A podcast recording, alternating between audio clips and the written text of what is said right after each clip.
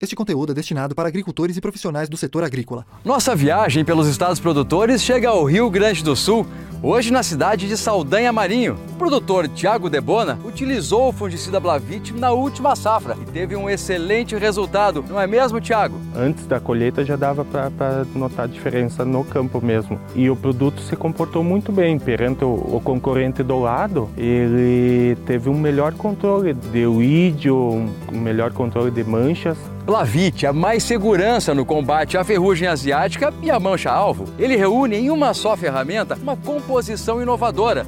O Blavit é uma ferramenta que veio para ficar. Quer se preocupar menos e produzir mais?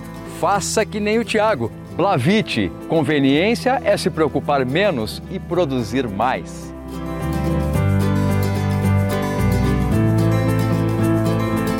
BASF. We create chemistry.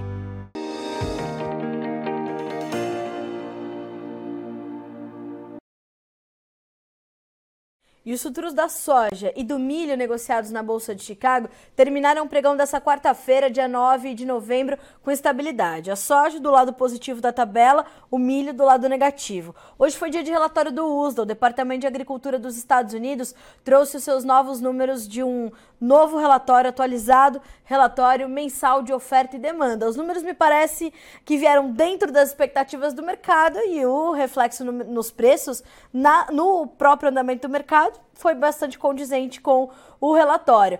Será que foi isso? Essa pergunta que a gente vai fazer é para Enio Fernandes, consultor em agronegócios da Terra Agronegócios, que é o nosso convidado dessa quarta-feira. Enio, boa tarde, seja bem-vindo, é sempre um prazer ter você com a gente. Bem-vindo, eu que agradeço estar aqui com vocês, é muito bom trocar ideia contigo. Enio, é, dia de relatório do USDA, comportamento do mercado, soja, milho, meio ali lateralizados, ambos, um para cima, outro para baixo. Foi condizente com o relatório que a gente recebeu? Já já vou te perguntar do trigo, que foi a ovelha negra da família hoje. É, bom, vamos lá. Sendo, é, primeiro nós temos que lembrar que saiu também os números da Conab, né? Verdade. Conab, Conab soltou os números delas e aí a gente começa a buscar coerência. Por que, que eu falo isso? Se você olhar o número da Conab, 153 milhões ponto 5 de toneladas de soja para a próxima temporada. Aí você vai no USDA, 152. Quer dizer, uma diferença de um milhão de toneladas, um milhão e meio de tonelada, uma safra de cento, acima de 152, não é uma diferença grande. Quando a gente olha a maioria das casas que projetam a safra aqui no Brasil, também orbitando muito perto desse número 152. Isso é importante porque o mercado parece estar enxergando o mesmo momento, o mesmo drive, o mesmo direcionamento. Quando a gente desseca os números da, da, da, da, da Conab com o do SDA, tanto na exportação e, e, e, e nos estoques finais, eles parecem também comungar, utilização e estoques finais. Então, os números para o Brasil são, parece que são condizentes, os números para os Estados Unidos da América, a gente também acompanhando as, as casas que operam lá fora, também sugestionava um pequeno aumento na produtividade, um pequeno aumento na produção e nenhuma grande transformação. Com o aumento da safra nos Estados Unidos, o mercado abriu logo depois do, do relatório de supply demand, ele caiu e depois ele veio ajustando, fechando é, com altas mínimas, né? Mas no fim do dia, os números em Chicago refletem o que aconteceu no relatório. Nenhuma grande surpresa, nenhuma grande transformação, uma mexidinha aqui, outra mexidinha ali. A demanda da Rússia, da, desculpa, a demanda da China, que nós estávamos é, muito atentos, também não teve alteração. No final do dia, veio o que o mercado esperava, os fundos operaram sem estar na ponta vendida, sem estar na ponta comprada, operaram bem lateralizados. Foi um dia muito calmo, mas muito calmo em Chicago. Enio, ah, a gente pode ter mudanças a partir desse momento é, no quadro norte-americano ou o mercado está agora total e completamente focado na nova safra da América do Sul, apesar dessas poucas mudanças no relatório do USDA, mas, uh, e nesse número maior da Conab, estamos com os olhos todos voltados para a safra sul-americana? Excelente a sua pergunta. Caso não ocorra nada imponderável, alguma tempestade que destrua a capacidade de escoamento de safra nos Estados Unidos, destrua armazém. Nós já tivemos, né, nessa mesma época, tempos atrás, o Derecho, que foi lá e, e causou muito danos em alguns armazéns nos portos do Mississippi. Caso isso não ocorra, os olhos do mercado vão virar agora para a safra sul-americana. E quando a gente olha para a safra sul-americana, eles vão olhar especificamente para o Brasil com mais intensidade e mais especificamente para o Mato Grosso. Então, os olhos do mercado vão olhar a safra brasileira, a safra sul-americana, mas com atenção maior no Brasil e no Mato Grosso. Enio, é, é interessante porque nós víamos uh, uh, e nós temos visto ainda um mercado que tenta trabalhar, parece que num intervalo bem definido de preços, uh, e esses números quase que validaram esse, esse movimento. Né? A gente viu que o mercado vai tentando ali se, é, é, se manter numa faixa que faça sentido com esses números que ele já conhece e que é, ele espera esse imponderável acontecer, né? É, nós temos, quando sai o relatório do USDA, ele faz também projeções de preços que os produtores norte-americanos irão receber para o seu produto. E com isso a gente faz uma análise é, de qual seria os intervalos de preço. Quando nós olhamos com atenção o que está acontecendo, parece que o mercado está sinalizando uma resistência uh, muito, muito, muito forte, próxima a 14,50 bushels points, né? Toda vez que você rompe 14,50, você busca 14,70, 14,60, você encontra alguém disposto a comercializar. Quando ela se aproxima abaixo desses 14,50, que ela rompe para baixo desses 14,50, chega mais perto do 14, 14,30, você também tem atores mais interessados a operarem na ponta de compra. Então, o mercado está orbitando perto desses 14,50. Na nossa visão, isso vai continuar até o mercado ter mais segurança da safra sul-americana. Nós temos que lembrar que nós estamos no terceiro ano de Laninha. Uh, nós temos que lembrar que o ano passado tudo ia bem, maravilhosamente bem. Sim. E quando chegou dezembro, a gente teve uma derrocada na produtividade brasileira, principalmente no estado do sul do Brasil.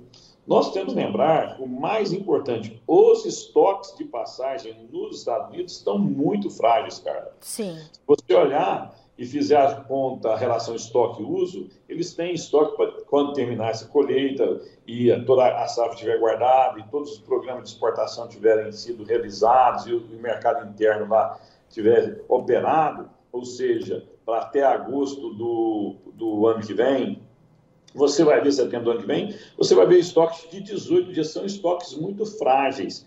A safra entrou, ela já fez seu peso no mercado, o mercado uhum. desceu perto de 14 dólares.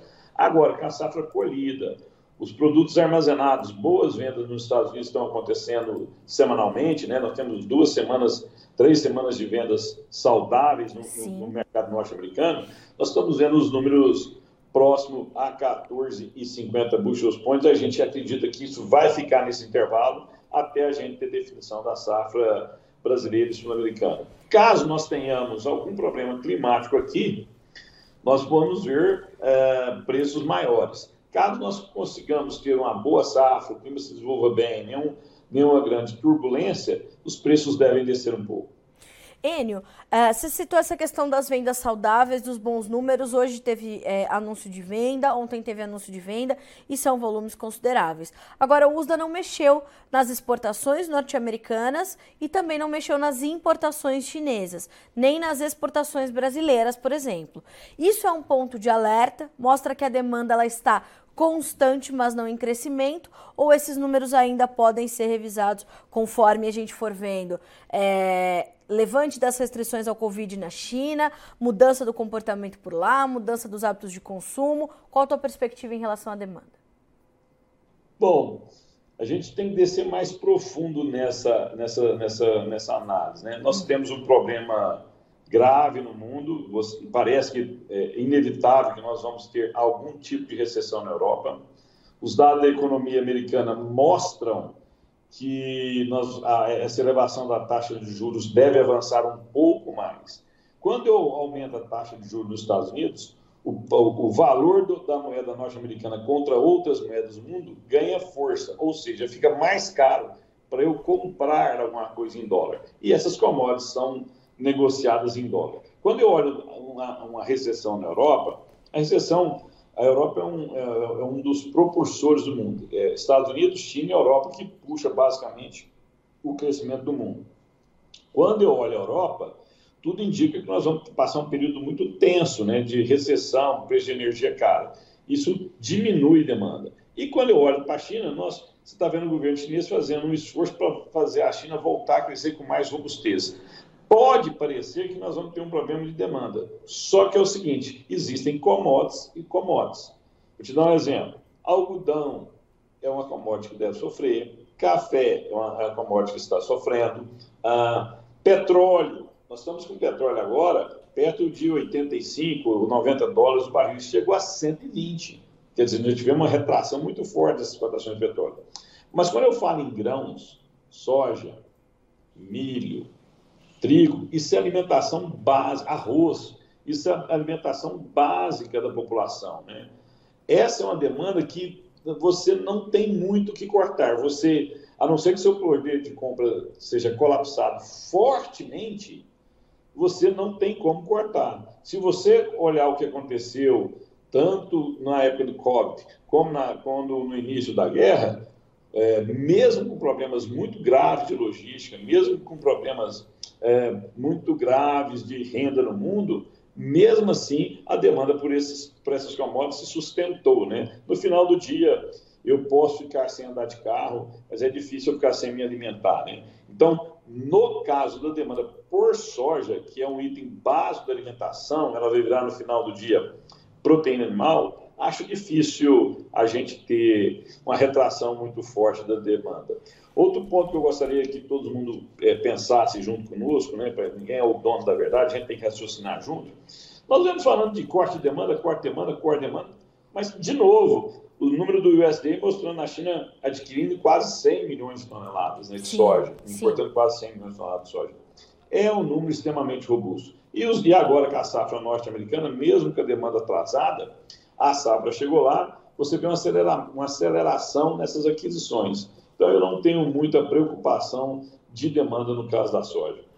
Enio, como é que você está vendo o encaixe da soja brasileira é, nesse mercado. Como é que vai ficar a nossa competitividade é, nessa próxima temporada é, com essa a possibilidade de a gente escolher uma safra recorde ou uma safra que hoje a Conab revisou para cima, mas a gente ainda tem toda essa safra para se desenvolver. Como é que você está avaliando a nossa competitividade e o nosso papel na oferta global de soja nessa temporada 22-23?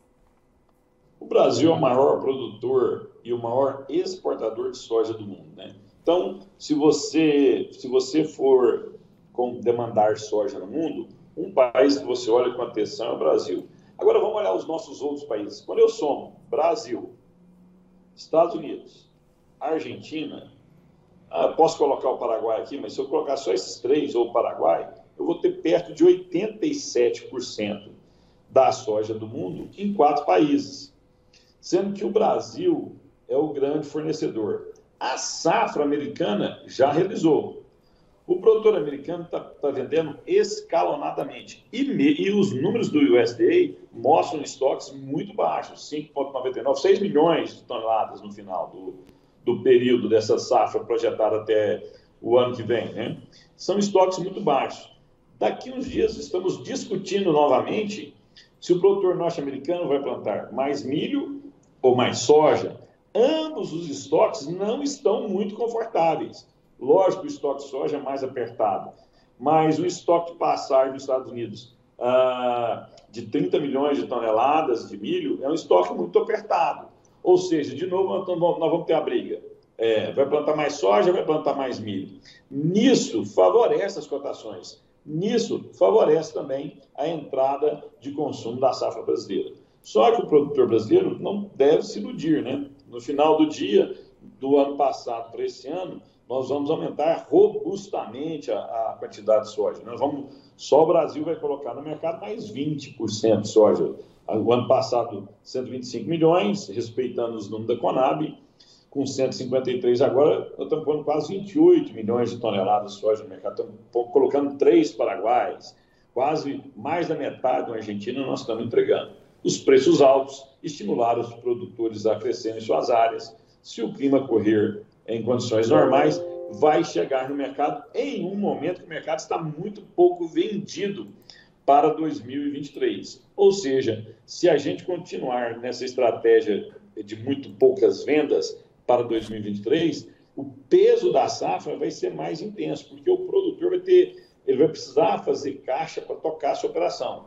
Então, ele tem que tomar um certo cuidado, é, aproveitar as oportunidades que o mercado dá para proteger parte da sua produção.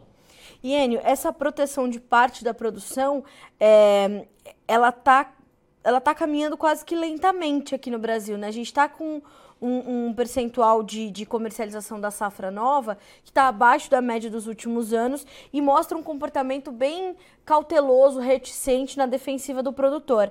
Esse comportamento, como é que você está avaliando? E ele vai fazer sentido para algumas regiões e talvez não tanto para outras?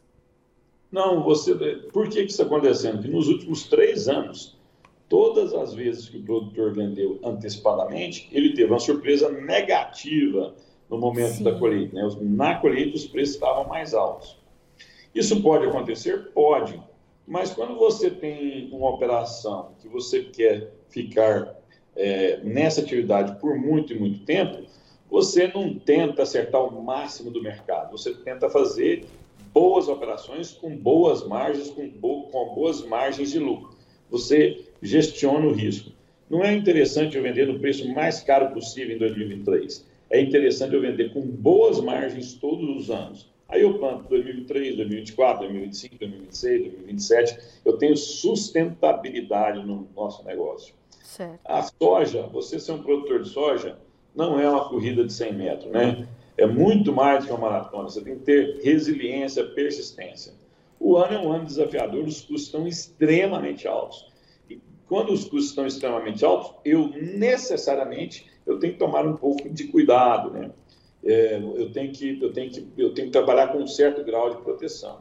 Se não bastasse só isso, eu tenho uma volatilidade enorme da moeda norte-americana. Você viu a sexta-feira passada a moeda norte-americana ser negociada a 5,01, 5,02, 5,03.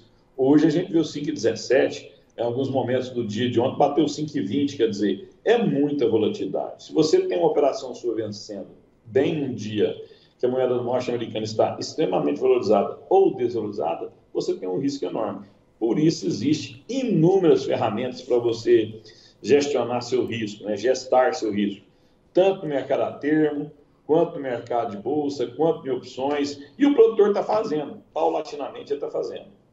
Enio, você recebe uma pergunta aqui do Vitor Hugo, é, falando sobre essa questão da possibilidade da Argentina trazer de volta o dólar soja, né? São rumores que estão circulando no mercado, né? A gente tem essa, essas informações ventilando aí nos, nos bastidores e o Vitor Hugo te diz o seguinte: Enio, li sobre um possível retorno do dólar soja na Argentina, com o fim de incentivar a exportação da soja por lá. A pergunta é, olha que pergunta boa, da onde a Argentina está tirando tanta soja para exportação, Enio?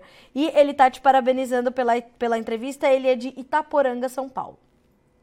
Muito obrigado, Vitor Hugo. Obrigado pelo elogio. Vamos lá. A soja da Argentina já foi vendida. A Argentina já, fez, já fez essa venda. A Argentina vai entrar em processo, está entrando em processo de plantio. E lembre-se, o clima na Argentina está extremamente seco, como no Rio Grande do Sul. O cenário não é positivo. Eu não vejo o volume de soja saindo da Argentina agora. Não consigo chegar. Já saiu o que tinha que sair para a próxima temporada, eu preciso pelo menos ter um desenvolvimento de plantio normal, ou vou perto da normalidade. Para os próximos dias, são esperadas o retorno de chuvas, tanto na, na Argentina como no Rio Grande do Sul. Mas, se nós olharmos, quase todas as notícias negativas já foram colocadas sobre a mesa. Lá atrás, qual que era o argumento? A safra norte-americana vai chegar e vai chamar os preços para baixo a safra norte-americana chegou e os preços ficaram entre 14 e 14,50. Depois, qual que era a outra notícia? Ó, em caso do Lula ganhar, o dólar vai explodir, isso vai atrapalhar as plantações da soja em Chicago, porque Sim. o Brasil é um grande exportador de soja. Pois bem, O Lula ganhou a eleição, não sabemos o que vai acontecer, não, essa não é a minha seara, eu não quero nem entrar nisso, porque eu não tenho preparo para discutir essas questões. Mas, de novo, Chicago está perto de 14,50. E aí, uma outra afirmação que tinha era o seguinte: ao a safra na América do Sul entrar em processo de plantio, eu vou ter colheita nos Estados Unidos, plantio na América do Sul, a conjuntura de oferta é muito pesada, os americanos estão com venda atrasada, os preços devem ceder. De novo, Chicago operando a 14,50. Chicago está mostrando uma resiliência nesses 14,50. Isso vai ser ad eterno? Não. Nós vamos chegar, nós vamos chegar com safra logo agora no mercado. Como a safra americana teve uma, uma, um, um, certo peso ao entrar no mercado e fez as cotações descerem, quando acontecer com a, quando a safra brasileira chegar, a safra sul-americana chegar, isso tende a acontecer. Por que, que a gente fala tende?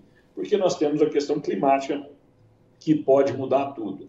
Não existe nenhuma sinalização que nós vamos ter um desastre climático no Brasil. Não existe nenhuma sinalização que nós vamos ter uma quebra de safra muito forte devido ao clima. Existem pontos de observação. Nós vamos para o terceiro ano de laninha. Nós tivemos anos de laninha que não afetou quase nada a nossa safra. Teve anos de laninha, como ano passado, que afetou bastante a nossa safra. Então, nós não temos segurança nessa informação. Nesse tipo de cenário, é muito importante a gente andar, andar é, parcialmente protegido, né? Enio, é, enquanto você estava falando, assim, trazendo essas, essas perspectivas, eu me lembrei que ontem eu recebi algumas perguntas também é, sobre a o comportamento da nossa demanda interna e a, e a, nossa indústria processadora diante principalmente dessas perspectivas é, de termos o B14 em janeiro, né, a mistura de 14% de biodiesel no óleo diesel e nos próximos meses chegando ao B15. Essas especulações também deixam o produtor mais reticente e com a possibilidade que ele pode também ter melhores oportunidades à frente com o restante da soja uh, 21, 22 e o que ele tem para comercializar de soja 22, 23? Essa informação é extremamente importante. Sim. Essa sim é uma informação que mexe profundamente com o mercado. Quero deixar claro que o ministro, o atual ministro, ele falou, deu uma entrevista em alguns grandes jornais de repercussão no Brasil inteiro, né, circulação nacional, ele afirmou que essa decisão vai ficar para o próximo governo. A ANP vai é, ter um planejamento de voltar ao, ao B14 e em março do ano que vem voltar ao B15. Hoje nós estamos em B10. Mas esse, o, o ministro que está é, na cadeira agora, Saxida, afirmou que é, essa decisão é do próximo governo. Caso isso ocorra, isso tem um impacto muito forte no mercado, por dois motivos. Eu vou, eu vou dar uma robustez muito forte no mercado de óleo de soja. Isso é muito, é, é muito importante e eu, eu, eu volto a aquecer bastante as margens da indústria esmagadora. Primeiro ponto. Segundo ponto, uma tonelada de soja, ela tem basicamente 80% dela é farelo, 20% é óleo. Sim. Se eu tenho maior demanda de óleo, eu vou ter que esmagar muita soja para atender essa demanda do B14 ou possível B15 e, em contrapartida, eu vou ter um, um, uma produção de farelo extremamente alta. Caso isso aconteça, o que, que nós podemos enxergar? Os preços do óleo de soja subindo e os preços do farelo caindo. Ao cair os preços do farelo, eu incentivo a indústria de produção de proteína animal, aves, suínos e bovino, o que é muito bom. Então, a utilização do, B, do B14, possivelmente B15, eu aqueço toda a indústria nacional, tanto na área de energia como na produção de proteína animal. Se eu tenho maior competitividade na produção de proteína animal, a tendência é os preços das carnes cederem, porque a alimentação cedeu. Isso estimula as pessoas a produzirem mais. Sim. Então, o cenário é muito favorável caso isso ocorra. E no final do dia, não existe preço da soja, né? A soja é a soma de seus produtos, farelo e óleo. Se um subir e o outro, e o outro cair um pouco, mas eu tenho um aumento de demanda interna, eu tenho maior competitividade na indústria nacional. Para essa soja ser exportada, eu preciso de prêmios maiores. Toda a cadeia ganha. O produtor ganha, o industrial que esmaga a soja ganha, o, o produtor de proteína animal, aves, suínos, bovino ganha, produtor de leite ganha, e o exportador, para retirar essa soja daqui, tem que pagar prêmios mais altos. E é interessante, Enio, porque é, a gente vem no, nas últimas safras, a gente vem consolidando também um mercado ou uma parcela importante do mercado internacional para exportar farelo e óleo, o que também seria bastante positivo, né? Muito positivo, muito positivo. Isso sim é uma política que dá resultado. A gente vê muitas discussões né, do setor com medo de, de taxações de exportações com a mudança do governo. Isso está tá, tá, tá um certo temor sobre a mesa. Mas, independente do governo ser A ou B, não quero de novo entrar nessa discussão, se nós conseguirmos mostrar os benefícios dessa, dessa transformação de, de B10 para B14, B15, eu aqueço a indústria nacional, tanto de soja quanto de proteína animal, com maior aquecimento dessa indústria, eu tenho maior oferta de proteína animal, eu faço os preços da carne cederem, ajuda na inflação e o que ninguém pode esquecer: biocombustíveis são menos poluentes do que combustíveis fósseis. O Brasil é, ele é, ele é superavitário em petróleo, mas ele é importador de gasolina, de óleo diesel. E nós não somos importadores em grande quantidade de óleo, de farelo, nós somos exportadores. Então, além de eu ajudar a economia local, além de eu contribuir com a queda da inflação, eu melhoro muito a nossa relação com o meio ambiente. Por todos os fatores, o B14, o B15 é muito bom para a economia nacional, para os produtores brasileiros, para a sociedade brasileira. A gente tem que saber comunicar tanto com a sociedade quanto com o governo que vier assumir esse país em janeiro. Bom, Enio, para a gente concluir, a gente deve ter uma, uma finalização de 2022, portanto, de é, horizonte positivo para o produtor brasileiro de soja, a gente pode dizer dessa forma. Já sabemos que as margens serão mais ajustadas, mas devemos ter um, uma conclusão de 2022 com horizonte positivo? Boa pergunta a sua. Nós, nós passamos por um corte, nós passamos por uma guerra, é, tivemos o medo de não ter preço fertilizante, estamos com um custo extremamente alto. Mas o que nós estamos discutindo aqui, Carla? Vamos ter margem maior ou menor? Logicamente que as margens vão ser menores, mas ainda é margem. Mais ainda é margem. Se nós tivermos, tivermos boas produtividades em todo o Brasil, na grande maioria dos casos, você vai ter margem em sua operação. Isso é muito importante. Eu entregar mais um ano de margem. Por quê? Ao entregar mais um ano de margem, esse produtor volta a investir no negócio dele. O produtor de soja, o produtor de milho, o produtor brasileiro, o produtor rural brasileiro, ele é um investidor contumaz. Ele sempre está investindo quando ele, ele, ele, é apaixonado na atividade dele, né? Tanto é, eu, tenho, eu falo isso com muita tranquilidade, eu lembro em épocas que nós tínhamos taxa de juros Selic a 45% ao ano, 50% ao ano, 40% ao ano qualquer pessoa com mínimo de formação financeira, assim, ó, não invista, aplique o dinheiro que você ganha mais sem risco. Mesmo assim, esses produtores continuaram acreditando na sua atividade, continuaram fazendo o que gostam, continuaram investindo na sua atividade. Agora, nós estamos com taxa de juros de 13%, 14%. As mais extremamente apertadas, mas é bem melhor do que a gente viu no passado. Então, eu acredito que o produtor vai continuar investindo, ele só tem que tomar cuidado em calibrar essa comercialização. Outra que, ponto só para a gente terminar, é, muita gente critica o produtor brasileiro na comercialização. Na verdade, se você olhar a, o histórico dele, lógico, ninguém acerta o olho da mosca voando. Você, às vezes, perde oportunidades ou não. Principalmente no ano desse que a gente teve várias transformações no decorrer do ano.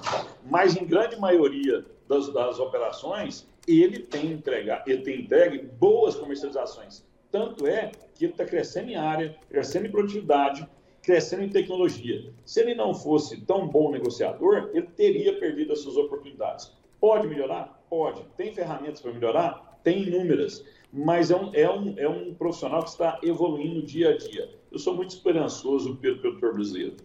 Que coisa boa. Boa mensagem para a gente concluir a nossa entrevista, Enio. Sempre um prazer ter você aqui no Notícias Agrícolas. Volte sempre, meu amigo. Acho que dessa forma a gente arredonda o nosso comentário desta quarta-feira, principalmente depois desse uso sem grandes emoções, mas com outros fatores que a gente tem que monitorar bem de pertinho, principalmente aqui uh, para o produtor brasileiro, que temos aí, portanto, boas perspectivas, pelo menos para terminar 2022, recuperar o fôlego e começar 2023, né, Enio? Ó, oh, eu sou grato pelo convite estar aqui. É sempre muito bom trocar ideia com vocês. Obrigado pela, pela pergunta. Que Deus ilumine muito nós nas nossas decisões, que tenhamos uma boa safra. Esse Brasil e esse mundo nunca precisou tanto de produção de alimentos como vamos precisar de agora em diante. E a oportunidade está sobre, sobre a nossa mesa. Vamos capturá-la. Um abraço é a todos. Um abraço, Enio. Boa semana para ti, meu amigo. Até a próxima. Até a próxima. Enio Fernandes, consultor de agronegócios da Terra Agronegócios, conosco nessa quarta-feira, dia 9 de novembro, para nos ajudar a entender esse mercado mais estável na Bolsa de Chicago, ainda trabalhando dentro de um intervalo bem definido de preços e os impactos aqui para o Brasil. Hoje o dólar voltou a subir frente ao real, fecha com R$ 5,18 e uma alta de 0,8%.